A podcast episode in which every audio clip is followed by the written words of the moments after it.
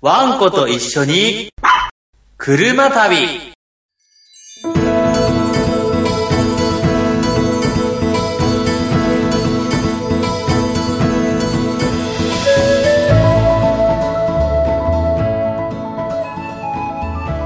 どうも、この番組のパーソナリティで、まだ駆け出しのキャンパー、ミチーです。そして、毎度、矢野さんでーすふふぅ なんでこんなね、テンション高いですね。さ あ なんでこんなにテンション高いかというと、い今回の収録が、なんと、10回目を迎えますイエーイ !10 回来たいやー、あっという間でしたねーねすごい。確か1月2月ぐらいですよね、スタえ。ーそうそうトがね。そう。そこから、そう。ういや、ん。半年経って10回目。うん。いやー、おめでとうございますって言うんですかね、これは。そうね、頑張ったっていうのは変だよ。もう、たかが10回で喜ぶんじゃないよっていう声もあるかもしれないんですが、がはい。うんね、やっぱり自分たちでさ、こうやって一個一個やってってっていうことを考えればさ、はい。うん、ね。これはね、嬉しいですよね。ね。え、10回まで来たんだから、ね、俺周りの人には、本当に5回から6回で飽きてやめちゃうんだろうなんて言われたんだからさ、本当にさ、もうね、10回なんてこんな記念すべきって、うん、ね。ほんとありがたいことですよ。ねえ、本当だよな。うん。なんかやっぱり徐々にね、僕らも慣れてきたってこともあって、そうそうそうん番組の構成もこんなに色々と展開できるとは思わなかったですう。ね。うん、ねいやー、本当に、矢野さんありがとうございます。え。いや、こちらこそね、これからも頑張っていこうよ、ミッチー。そうですね。うん、まだまだね、本当に。うん。そうですされど10回ですからね。そうそうそうそはう。ねい。うん。いやー、時期的にもあったかくなってきたんでね、これがテンション上げてまた行きましょうえ。そう。ね頑張っていきましょうね。はい。はい。こんなテンションなんですけれども、んあの、我々日本オートキャンプ協会でインストラクターをしている、はいそんな我々が我々の視点でオートキャンプについて話す、そんな番組でございます。はーい。はい。まあ、今回第10回目ということで、うんまあ、アニバーサリー。ちょっとですね、あの、前に、まあ、最近なんですけれども、行ってきた、あの、僕が行ってきた、ちょっとキャンプでの取材の内容をね、ご紹介したいなと。み初ミッチーのリポートっすか？そうなんですよ。やばいな、これ。ドキドキ。ドキドキな、ちょっと前回にも言ったあれなんですけれども、うん皆さん覚えてますかね？うん。はい。楽しいですね、これね。そうなんですよ。それと、ヤナさん教えてと、うんあとヤナさんからのね、うんおすすめのキャンプ場の紹介もあると。そう、ちょっとね、あの、変則で連チャンになっちゃうんですけども、まさにね、今夏休みのシーズンということで、はい。えーおすすめのね、私行ってきたキャンプ場、まあ、あの、過去に行ったキャンプ場があるんで、これはは、今言わなきゃダメだろう。ということで、今回は私の方からね、紹介させていただきたいと。まあ、こういった塩梅ですよ。そうですね。はーい。はい。うんありました。そんなちょっと記念すべき10回目、うん盛り上げていきますので、うヤナさん、よろしくお願いします。お願いします。はい。本編です。はーい。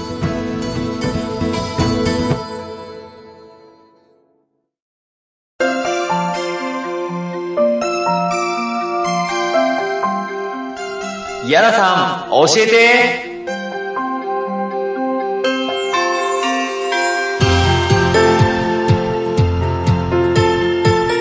はい、ここからヤナさん教えてのコーナーです。はーい。えーここは、えー私の、あの、まあ、まあ、駆け出しのね、キャンパーミッチーが、うんヤナさんにキャンプの、あの、初歩的なことから疑問に思ったことまで幅広く質問しちゃうというコーナーです。はーい。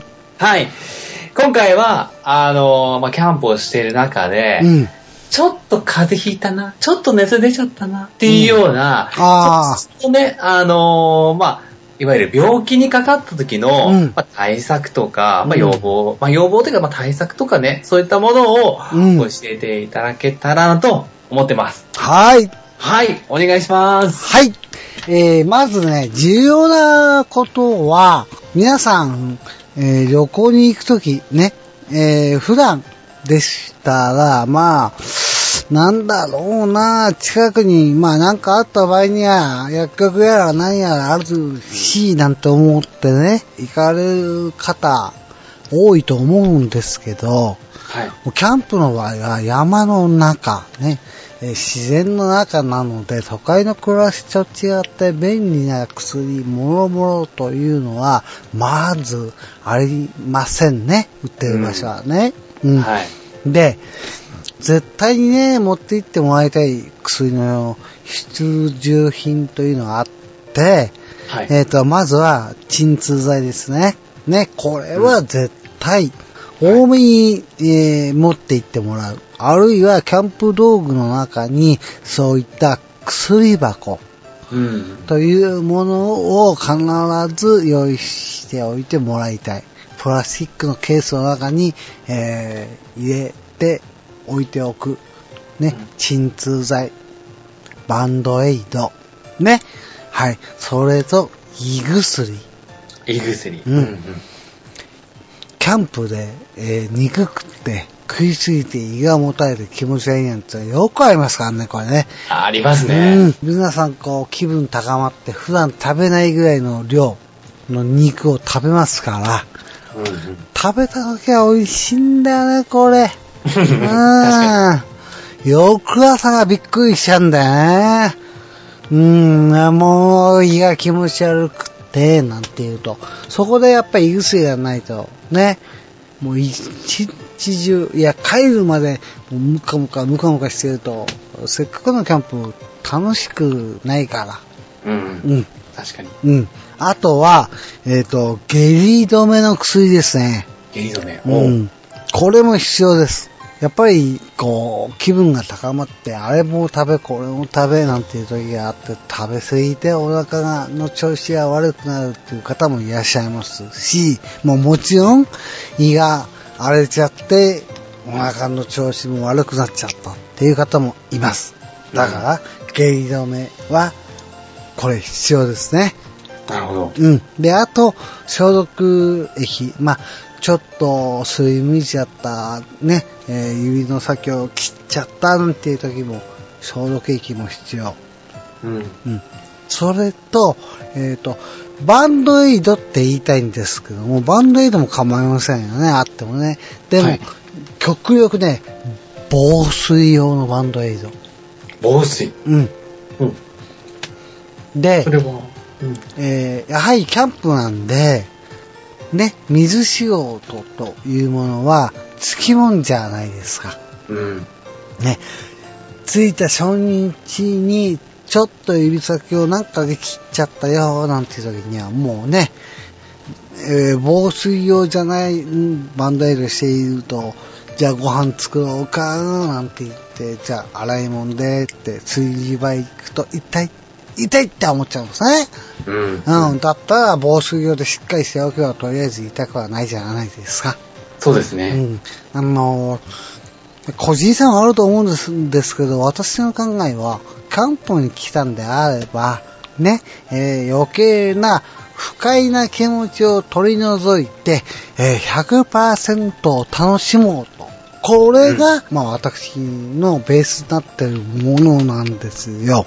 うん。うんだったらは、ちょっともう、もうあの、なんかちょっと頭痛いけど、うん、まあちょっと我慢して、もっと痛くな、もう少し痛くなったら薬飲もうかな、というのではなく、あ、ちょっとなんか頭痛いな、と思ったら、え、もうすぐ飲もう。うん。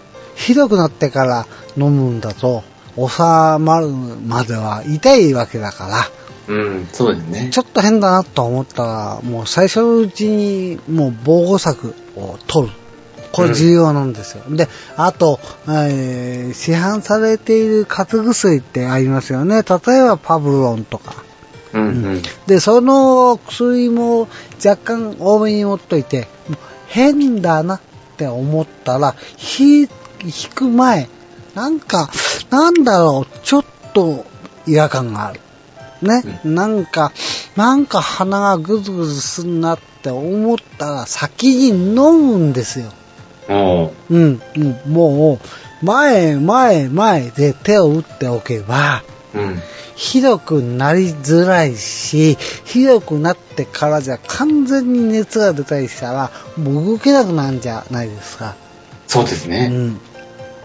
うん。ね、それを抑えるためにも、もう、えー、先手、先手で薬は飲んだ方が、過去の経験から私は、それを学びました。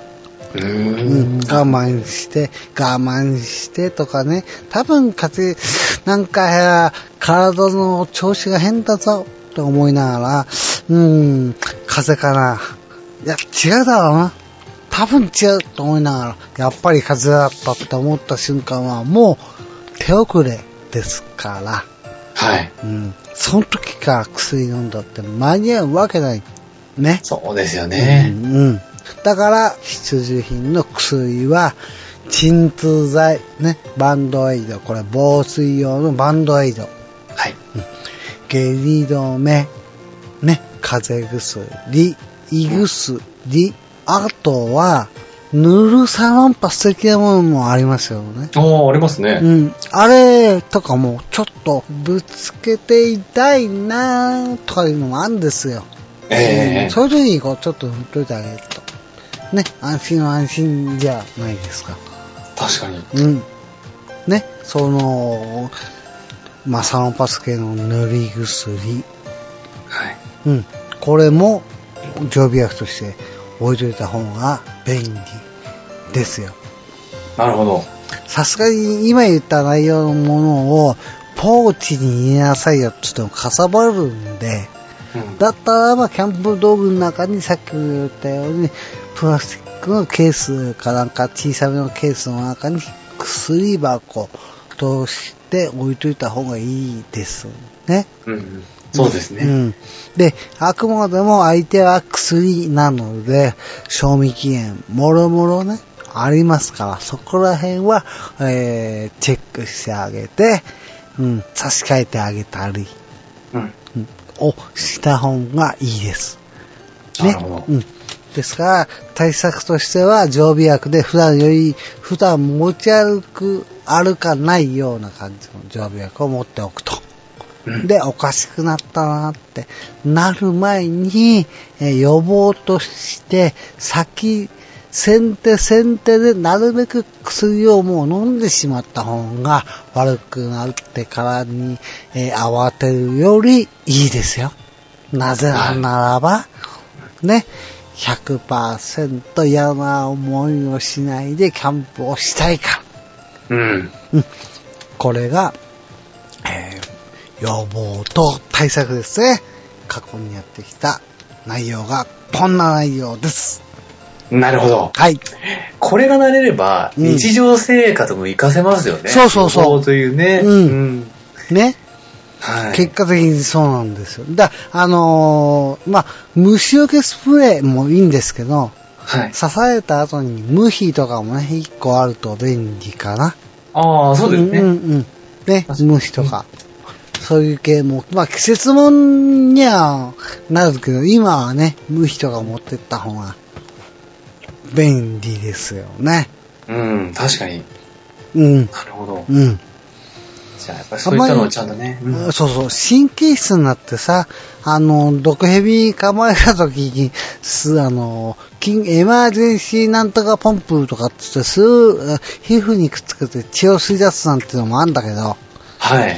めったに毒蛇いません、出ませんし、うん。うん。そこまで慎重に、に、あの、神経質にはなる必要はないと思うんですけど、ね。ううんうでまあ風邪、ね、風邪、頭痛、胃薬、すり傷、切り傷、うん、あと、あとは、あ内火、捻挫。捻挫というか内火か。うち。うんうん。この辺に対して、まあ、あればいいですね。うん。はい。なるほどう。んあと、冷えピタなんかもあればいいと思いますよ。そうですね。うん。なるほど。はい。こんな感じですかね。はい。ためになりました。はい今回は病気の予防対策について伺いました。ありがとうございました。はい、どうも。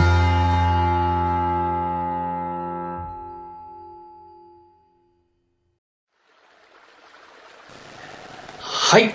では、ここからキャンプ場の紹介をします。はーい今。回は、矢田さんから、うんぜひお願いします。ね。はい。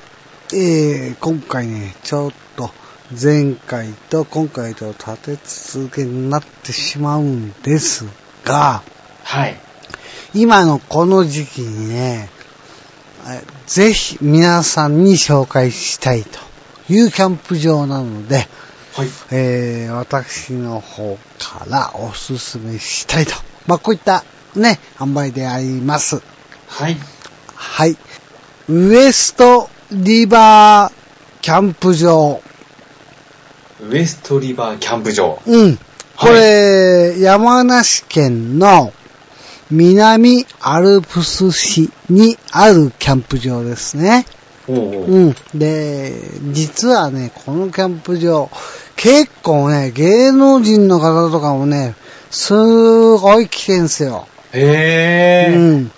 うん。あの、管理棟の中にね、なんか、誰これ？っていうサインが、よく読めないな、サインっていうのはさ、って思うんですけど、ええまあ、いっぱいあるわ。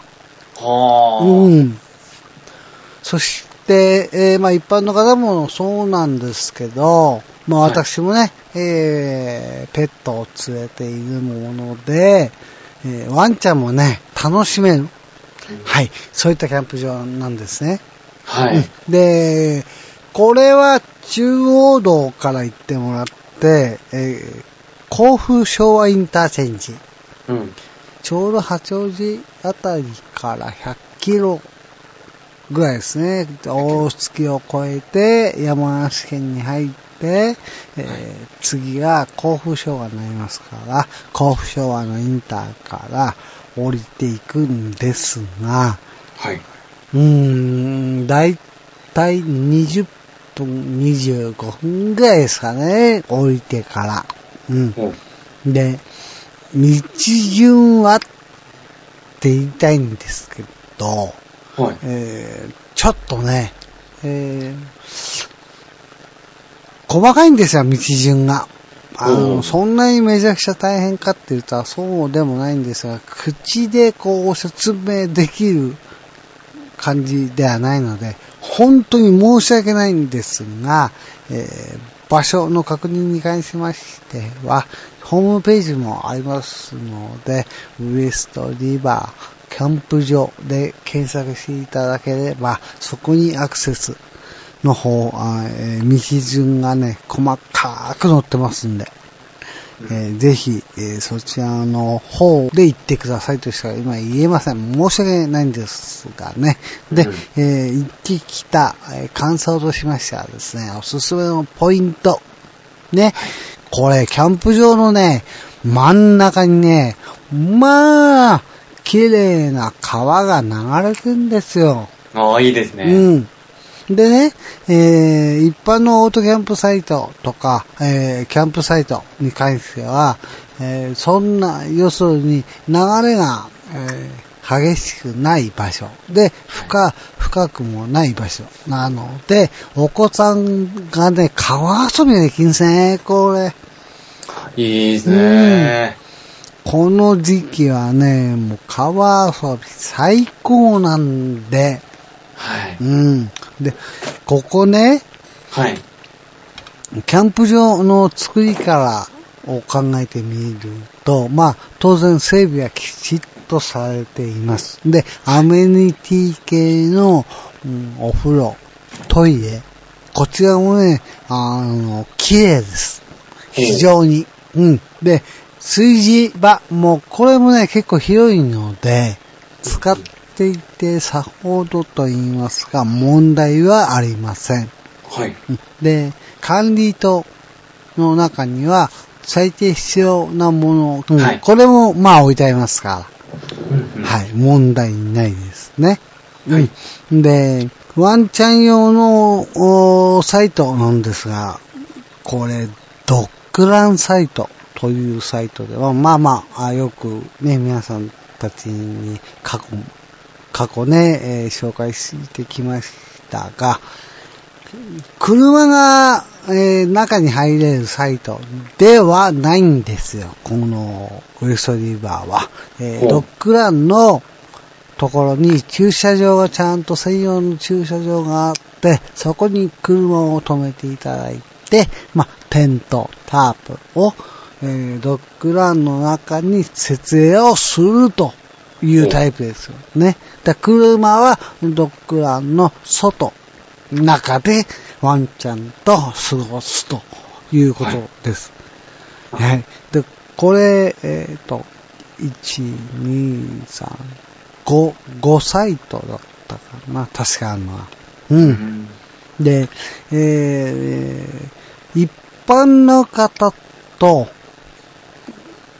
こうやはりね、ワンちゃんが苦手な方もいらっしゃいますから、ドッグランサイトがちょうど川なんで、まあ川上、川下と考えた場合に、川上、一番川上の上の方にあるのがドッグランサイトですね。はい。うん。なので、えーまあ、ワンちゃんたちのお連れの方はそちらの方のサイトに入ってもらって、まあ、十分遊べる広さです。で、えー芝になってますね。中は。はい。で、ワンちゃんたちも駆けずり回って、まあ、うちのワンちゃんたちもね、大喜いいですね。び。ね。一個だけ、ね、一つだけちょっと難儀な点があって、はい。うんまあ正直に言いますけど、ここ夜9時になると、消灯なんですね。はい。で、えーまあ本来ですとね、キャンプ場の中に、えー例えば多少なりとも明かりがついているんですが、はい。このウエストリバー、全部消えます。9時。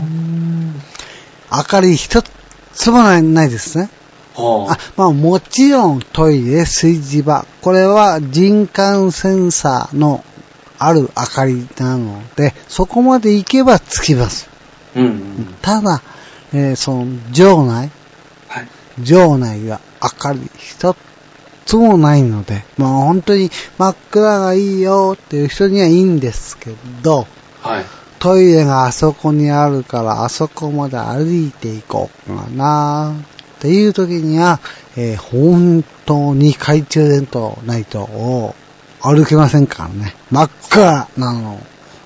で、うん。そこはね、ちょっと、もうちょっと遅くまで電気、まあ、10時半ぐらいまでつけてもらえるとありがたいかな。で、あいうのは私は感じました。ね、さすがに9時は早いだろうあ。って。思いましたもんね。あと少し明かりがあるといいなそうそうそう。ううん。あの、民家が近くにあってとかっていうのはないんですよ。ん。本当に、うん、まあ管理棟の人が言ってましたけども、タイマー式になってるらしくて、あー9時になるともうバチャーンと消えちゃう。ということ言ってましたね。うんまあ、おまあ私的にはじゃあそのタイマー10時半にしてよって言いたくなるけどね。うんうん10時半にすればいいじゃんって思うんだけど、うんはい。ただ、えー、さっきも言いましたけど、テレビ、メディアとか芸能人、いっぱい来てます。だそんだけ有名な、あーオールドキャンプ場であり、まあ、えー、それなりに人気があるから、ね、来るわけだから。うんおすすめするという理由も分かっていただけると思うんです。ね。うんはいで、水もね、本当に綺麗です。うん。うん、綺麗な水が流れてますから、あーせっかく行ってもね、水が汚くてちょっと臭くて入れないよっていうことがないので、はい。うん、あの、十分川遊び、水遊びできますが、うん。ね、もう小さいお子さんもいらっしゃる方、この、夏休みの季節、えー、行っていただければ、もう楽しい思い出が、まあ、違いなくできると思うんですね。うん。それで行く途中に、えっ、と、甲府の市内を、えー抜けて行きますので、はい。食材は、その、キャンプ場に入る手前の甲府市内で購入していった方がいいです。一回入っちゃうと、そこまで降りてくるのがね、ちょっと大変なんだよ。うん。うん。でそうですよね。うんアクセスちょっと複雑って言ってましたからね。うん。なので、えーまあ、行く前、甲府市内、まあ、走ってれば、もう山ほど買えるポイントありますか？ら、スーパーとかね、ありますんで、うん、そこで購入して、で、行った方が、あの、便利ですね。で、ホームセンターもありますか？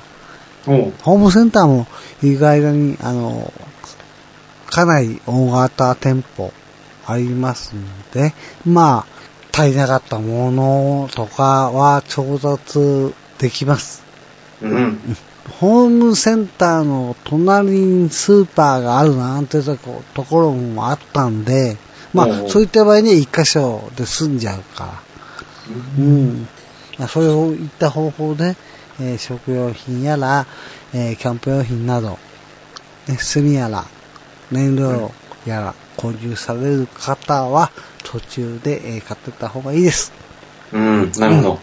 ね。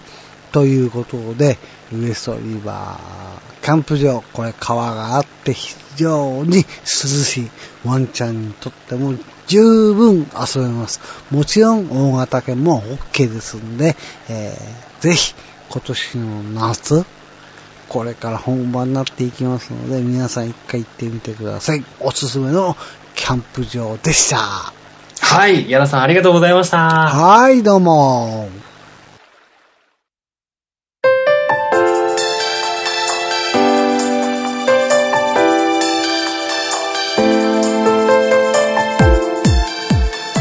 キャンピング。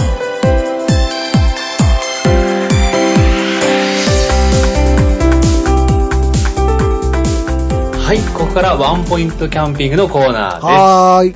はい、えー、冒頭でもお話ししたんですけども、うんえっと、私がですね、行ってきたうん、キャンプ場、新しくできたキャンプ場、グラックス。うん。こちらの取材を、ぜひ聞いていただければと思います。イェイ初取材、ふぅそうなんですよ。ついに来て、ちょっと緊張したんですけどね。うん。あの、ちょっとそのキャンプ場の、あの、中で、まあ、中というか、あの、外なんですけども、あの、ちょっとマネージャーさんでね、えっと、このルリケ温泉という、あの、このグラックスの隣にある温泉施設があって、うん。まあ、その温泉施設が運営をしてるんですけども、はいはいはい。そちらのアシスタントジェネラルマネージャーの大沢さんという方からうん。お話を伺いました。おー、楽しみだ。ね。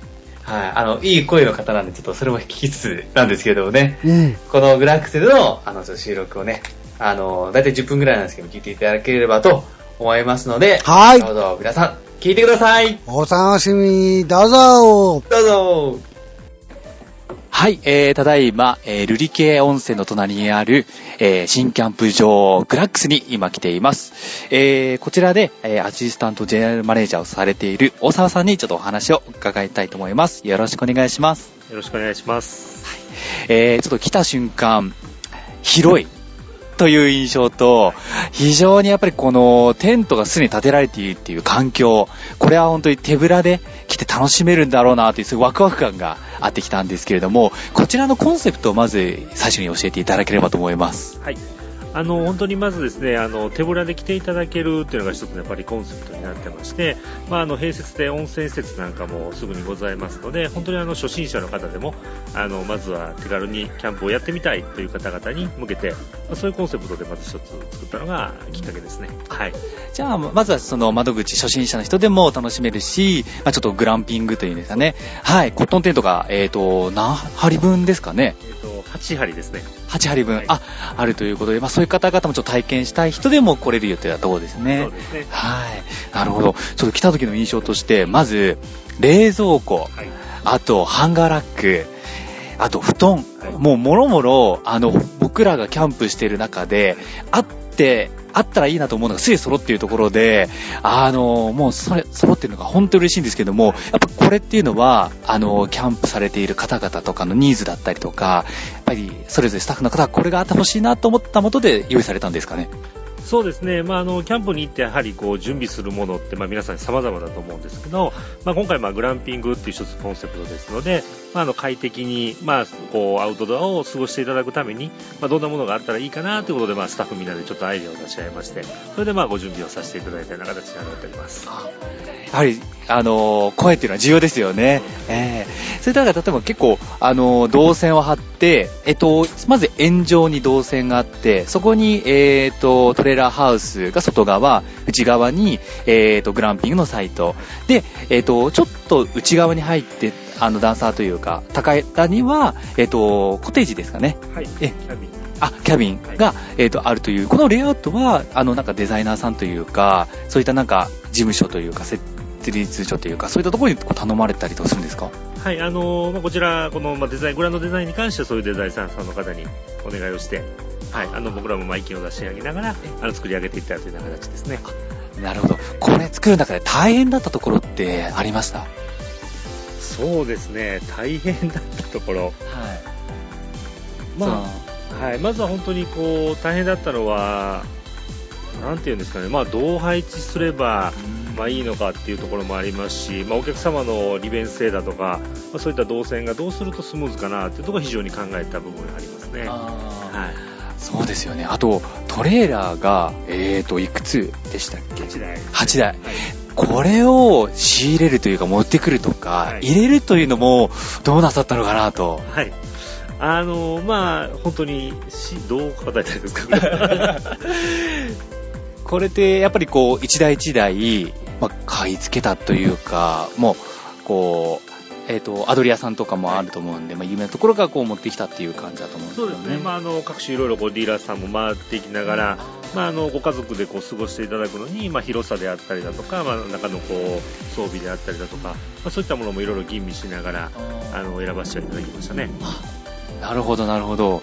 まあ、そういった中でね、こんな広く、まあ、ちょっと、今週から7月の上旬スタート、6月の29日にオープンさせて6月29日。あ、はいそこからだと、まあ、これからどんどん入ってくると思うんですけど、はい予約とかどうですか、今？あの非常にまあ夏休みの土曜日、日曜日なんかは、まあ、今のところぼちぼちいただいてまして、まあ、夏休みなんかもこう早めにご予約いただいた方があのおすすめでございますね。そうですよはい、そうすると、こちら、えっ、と、オープンの時期ですかね。あの、まあ、キャンプ場なんで多分クローズの時期があると思うんですけども、一応、まあ、今年だといつまでが目安で。はい、あの一応私ども一応年中キャンプ場自体は運営をさせていただこうと思っておりまして、はいでまあ、あのトレーラーであったりこうキャビンのサイトは一応、えーエアコンも完備をしておりますのであ一応年中ご利用いただけるかなと思ってますし、ーまあ、一応グランピングのコットン型のテントに関しましても一応12月の25日まで今現在営業する予定であの進めております。準備進めておりますじゃあ、最終日はちょっとクリスマスで、そうですねカップルとか 過ごせるような感じですよね。そうですねちょうどあのこの同じ瑠璃家温泉の敷地内であの京都イルミエールというイルミネーションイベントをあの毎年やってまして今年まあええ5年目になりますので、まあその時期非常にカップルの方々お越しいただきますので、まあぜひこういうアウトドアの体験をしていただけるとあいいんじゃないかなと思ってます。いいですね。はいこう、カップル、グループでこう、来れるようなイベントもあってっていうことですね。すね。近頃だとなんかこのグラックスの中でイベントって何か企画というか、する予定はあるんでしょうか？はい、あのこのまあ夏休みに向けてというような形での今、まだちょっと準備段階なんですが、あの非常にこの瑠璃系温泉のあるこの瑠璃系高原が星の綺麗なところになりますので、まあ、みんなで一緒にこう天星を見ようというような形でですねこう望遠鏡をちょっと持ってきてみんなでこう見るイベントであったりだとか、であとは、まあ、いわゆる本当にこうダッチオーブン作りだとか、まあ、スモーク作りだとかいったような、まあ、そういうアウトドアの体験イベントみたいなものを、まあお子様たちと一緒にできたらなということで今企画を準備進めております。なるほど。あ、確かにダッチオーブンとかそういったのはまあ大人で、夜空は子供さんね、お子さんとかすごい喜びそうですもんね。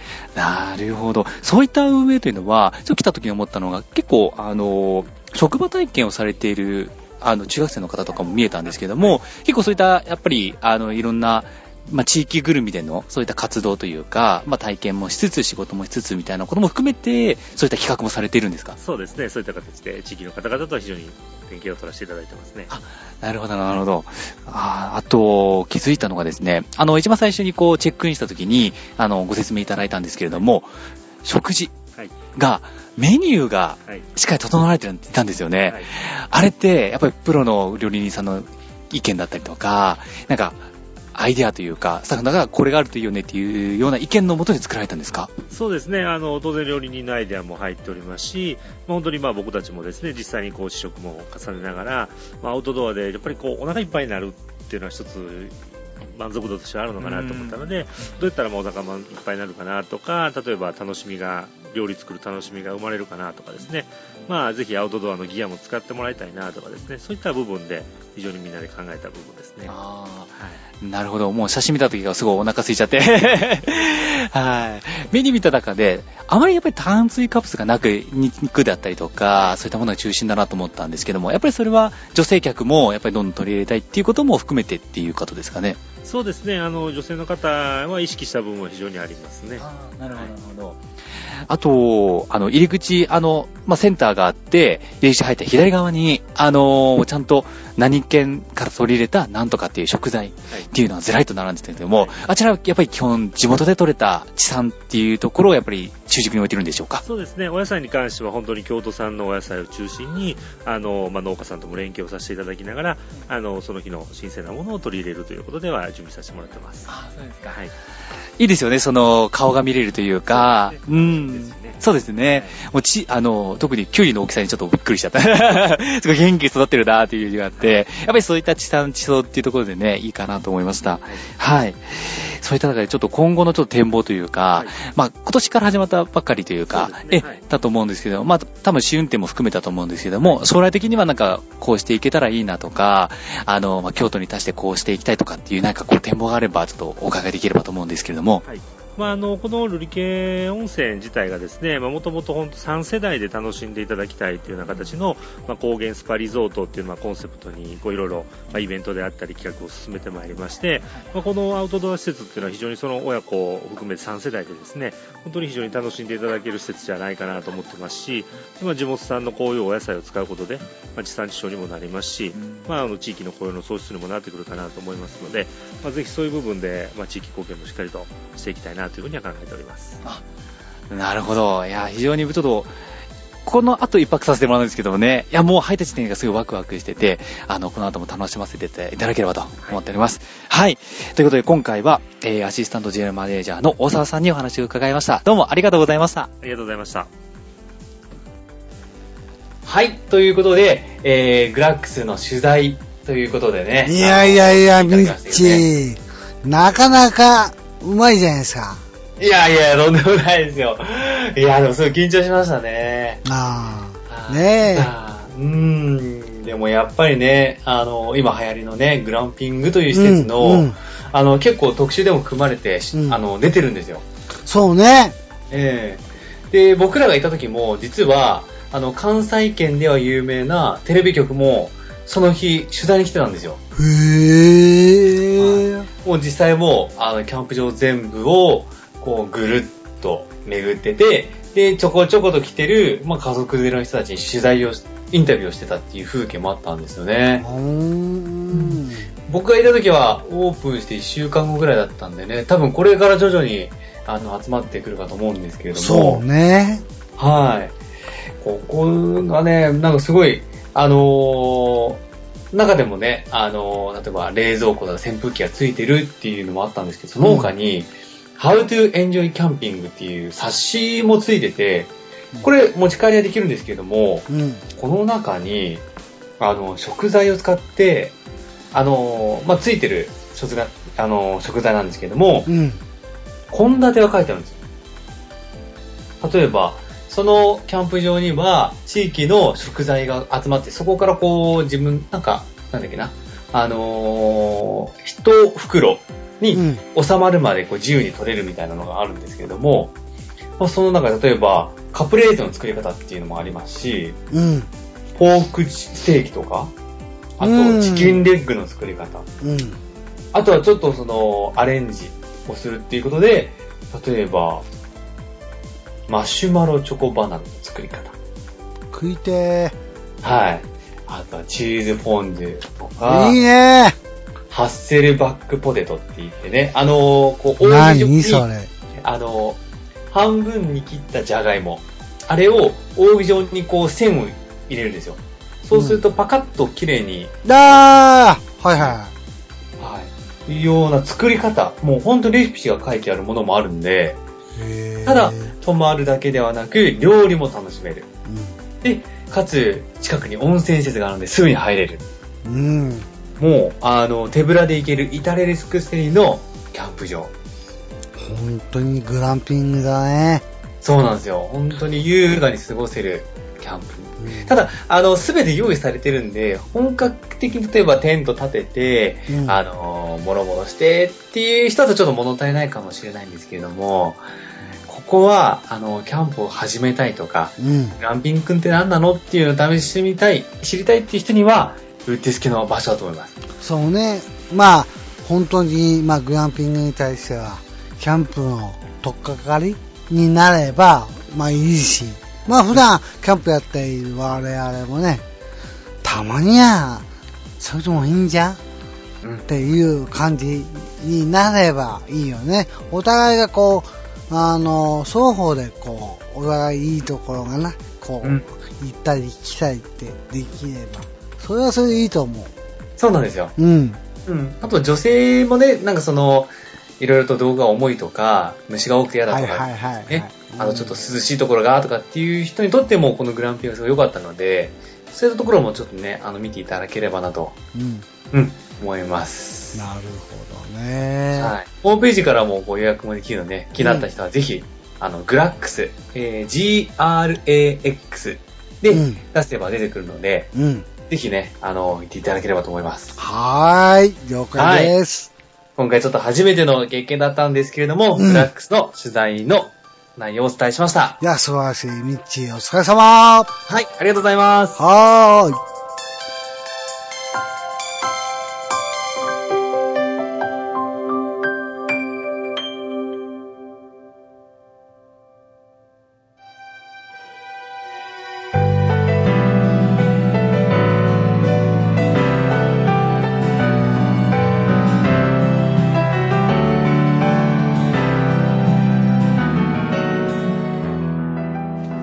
はい、エンディングでーす。はーい、どうもはい、10回目は記念すべきねでしたけれどもえ。ね。うん。いやー。まあ、ミッチーのリポートも良かったしなーいいねいやーねー、すごい緊張しちゃって、緊張のあまりすんごい早かったなっていう。あーわかるわかる。うん。わかる。なーっていうでもね、もう2回目 ?3 回目ややると、全然慣れっから、問題ないよ。いやー、そうですね。やっぱ、うん最初焦っちゃったよね。どうしよう、どうしよそうなんです。やっぱり第二ね、人とこう話してってなるとね、うんどうしても走っちゃうんですけど。ね。うん。うん、やっぱちょっと回を重ねてね、そこ慣れさせていきたいなとうん。いう感じですねね。え、ミッチー声いいからさ、いいんだよないやいやいやいや、恥ずかしいな。ありがとうございます。ちょっとね、今後どんどん、あの、キャンプ場行ってね、うんあのその、代表の方がやれたら、どんどん取材していきたいなと思そうね、やっぱり、まあ、行った経験もね、そうだけど、まあ、やってる人の、その生の声もあるといいよね。そうですうね。ん。まあ、需要と供給の両双双方のその言葉聞けと、そりゃあ、ね、もっと楽しくなんじゃないいい情報が取れると思うんだよな。そうなんですよね。うんそれを今回は本当に身に染みてというか、うん経験できたので、積極的にね、やっていきたいなと思います。うん。うん。ね。ははいい、はい、はいはい。で、ところで、うんあの、次回からまあ11回目になるわけなんですけども、うん。ちょっと構成を変えるんですよね。あ、そうそうそう、そう。うん。ね。うんそう。えー、実はね、えー、次回11回目から、はい。えー、真ん中に、えー、と、矢野さん教えての後のキャンプ場の紹介の部分があったんですけども、はい。えー、まあ、ここの部分を、えー、不定期配信という形に変えまして、はい。代わりに、ええー、まあ、ミッチーは今までキャンプをやってきた中でね、えはい。まあ、ミッチーのスタイルうん。があるはずですよ、必ず。で、そのミッチーのスタイルをミッチーの中で、えー進めたいもの、はい。こういう風にやってきたものがあって、私は使ったもの、まあ、これがいいですよ、とかさ、あるでしょ。あります。